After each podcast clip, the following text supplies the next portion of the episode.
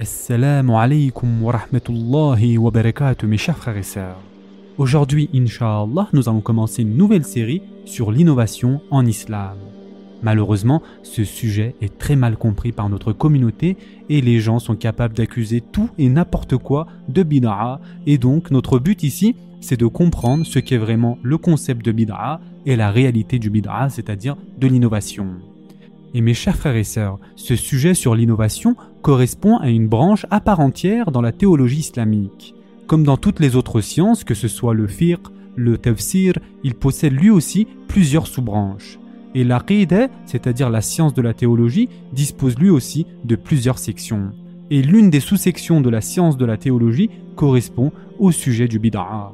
Yani, qu'est-ce qui constitue une innovation et comment et où une innovation apparaît et surtout qu'est-ce qu'une innovation?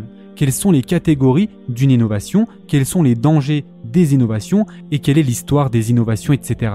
Donc il y a toutes ces différentes sous-sections comprises dans la section du bid'a et qui correspondent donc lui-même à un chapitre de la théologie. Il existe plusieurs livres classiques qui ont été écrits dès le début du premier siècle de l'islam et l'un des plus connus est le livre écrit par l'imam al-Shatibi. Et donc ici, mes chers frères et sœurs, pourquoi nous disons tout cela?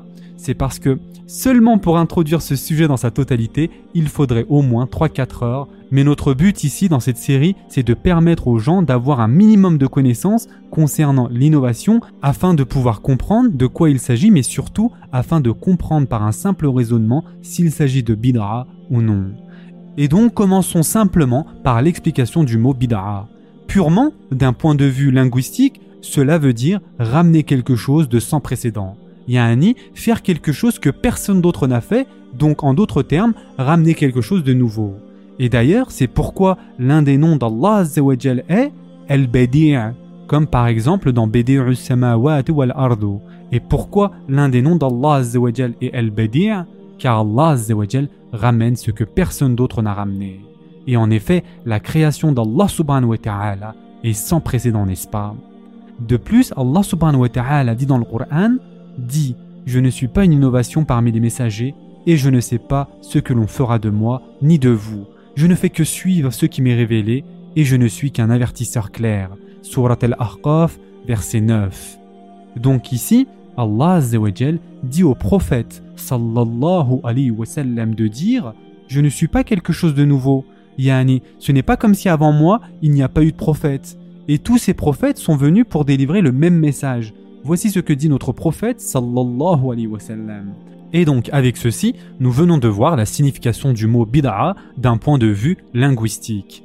Mais d'un point de vue islamique et technique, tout comme le mot salah, qui signifie prière, mais actuellement d'un point de vue islamique et de fiqh, lorsque l'on dit salah, on fait référence à quoi? Il s'agit de la prière que nous faisons. Comme par exemple lorsqu'on dit zeka, qui signifie purifier, mais d'un point de vue islamique, cela signifie purifier notre argent. Et donc, qu'est-ce que bid'a? D'un point de vue islamique D'un point de vue islamique, de façon générale, ceci implique une nouvelle méthodologie, une nouvelle action, une nouvelle routine, mais où ça? Dans la religion. Et donc, de ce point de vue, bid'a devient l'opposé de sunna. Donc, sunna et bid'a sont donc des opposés, sont donc des contraires. Ainsi, une chose est soit sunna, c'est-à-dire notre prophète sallallahu nous a demandé de le faire, telle et telle chose par exemple, ou alors il s'agit de bid'a, il nous a pas demandé de faire la chose et les gens le font quand même. Et donc bid'a devient l'opposé de sunna dans ce contexte-là. Et d'un point de vue technique, en général, bid'a est utilisé pour désigner quelque chose de négatif. Et les hadiths de notre cher prophète sallallahu alayhi wa sallam mentionnent tous cette connotation qui est négative. Par exemple, dans le hadith qui se trouve dans Ebu Daoud, le prophète sallallahu alayhi wa sallam a dit Celui qui vivra longtemps parmi vous verra différentes opinions.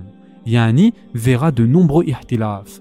Donc je vous ordonne de suivre ma sunna et la sunna des califes bien guidés.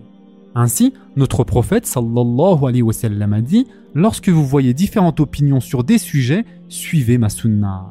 Et dans le très connu hadith que tout le monde connaît, qui a été rapporté par Bukhari et Muslim, notre prophète sallallahu alayhi wa sallam a dit Celui qui introduit quelque chose dans notre affaire qu'est la nôtre, c'est-à-dire notre religion, mais qui n'a pas sa place dans celle-ci, doit être rejeté. Donc ce hadith est très clair et explicite. Nous ne voulons pas de nouveautés dans notre religion. Dans un autre hadith qui a été rapporté par Muslim, et ce hadith, tout musulman l'entend au moins une fois par semaine lors du khutbah du Jum'ah par exemple. Et notre prophète, sallallahu alayhi wa sallam, la majeure partie du temps, commençait ses khutbahs avec ceci. Et on appelle cette khutbah khutbatul haja, c'est-à-dire l'allocution d'introduction. Et dans cette khutbatul haja, il y a une phrase très importante. Notre prophète sallallahu alayhi wa sallam dit La meilleure parole est la parole d'Allah et la meilleure guidance est la guidance de Mohammed sallallahu. Les pires choses sont les inventions dans la religion et toute invention dans la religion est une bid'a, c'est-à-dire une innovation. Et toute bid'a est égarement et tout égarement mène au feu de l'enfer. Et donc ce hadith se trouve dans Sahih Muslim. Et il s'agit du khutbah des khutbahs. Et notre prophète sallallahu alayhi wa sallam, que ce soit pour le khutbah du Jum'ah ou pour le nikah, quel que soit le khutbah, généralement, il commençait avec ceci. Et nous devons tous mémoriser cette phrase, mes chers frères et sœurs, cette phrase toute simple. Les pires choses sont les inventions dans la religion, et toute invention dans la religion est une bid'a. Toute bid'a est égarement, et tout égarement mène au feu de l'enfer. Dans un autre hadith qui se trouve dans Bukhari et Muslim, le prophète sallallahu alayhi wa sallam a dit Le jour du jugement, le prophète sallallahu wa va reconnaître des personnes et il va les appeler et leur dire Venez boire de ma fontaine, venez boire de mon bassin. Et les anges interviendront et diront Non, vous n'êtes pas autorisé à y aller. Donc les anges stopperont ces gens-là. Donc le prophète sallallahu alayhi wa dira Ummati, ummati, yani il s'agit de ma communauté. Et les anges diront Tu ne sais pas ce qu'ils ont rajouté dans la religion après que tu sois parti.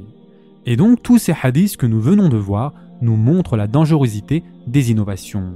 Et d'un point de vue théologique, rapidement, pour comprendre à quel point les innovations sont dangereuses, voici un point tout simple afin de comprendre la dangerosité de cela, et donc cela nous permettra à chacun d'avoir une vision concrète et non abstraite de celle-ci. L'islam, comme vous le savez mes chers frères et sœurs, est une religion parfaite. Et ce qui est parfait n'a pas besoin d'ajustement. Notre prophète, sallallahu alayhi wa sallam, a dit Aujourd'hui, j'ai parachevé pour vous votre religion, j'ai complété mon bienfait sur vous et j'ai agréé pour vous l'islam comme religion. Ainsi, mes chers frères et sœurs, Allah dit ici que l'islam est mukammel, c'est-à-dire que l'islam est parfait, que l'islam est tamam, que l'islam est fini. Donc l'islam est parfait, l'islam n'a pas besoin de modification, l'islam n'a pas besoin de mise à jour, de mise au point, ni d'ajustement. Et d'ailleurs, c'est pourquoi l'imam Malik a une citation célèbre dans laquelle il a dit, mes chers frères et sœurs, écoutez attentivement, celui qui innove en introduisant une bidra et qui pense sincèrement que ceci est une bonne chose, il accuse alors le prophète sallallahu alayhi wa sallam d'avoir mal transmis le message. Est-ce que vous vous rendez compte, mes chers frères et sœurs, à quel point cela est dangereux? Vous voyez l'impact d'un point de vue psychologique de cette phrase de l'imam Malik? Yani, l'imam Malik dit si vous apportez quelque chose de nouveau dans notre religion, qui est l'islam, et que vous pensez sincèrement que c'est une bonne chose, et que Allah aime cette chose, mais que cette chose notre prophète sallallahu alayhi wa sallam n'a jamais pratiquée, dans ce cas-là, vraiment, hein, directement sans passer par 40 chemins. Mais pour qui vous prenez-vous, Yani C'est ce que dit l'imam Malik. L'imam Malik dit, donc, Selon vous, le messager d'Allah sallallahu alayhi wa sallam a échoué dans la transmission du message? Car selon vous, le prophète sallallahu alayhi wa sallam n'a pas fait son boulot correctement et vous avez dû donc intervenir afin de corriger à sa place cela. Est-ce que vous vous rendez compte mes chers frères et sœurs de l'impact psychologique de cette phrase de l'imam Malik? Et on va s'arrêter ici pour aujourd'hui. La prochaine fois directement, nous reprendrons donc avec cette phrase de l'imam Malik, Inch'Allah. En attendant, Prenez soin de vous mes chers frères et sœurs et à très prochainement, Inch'Allah.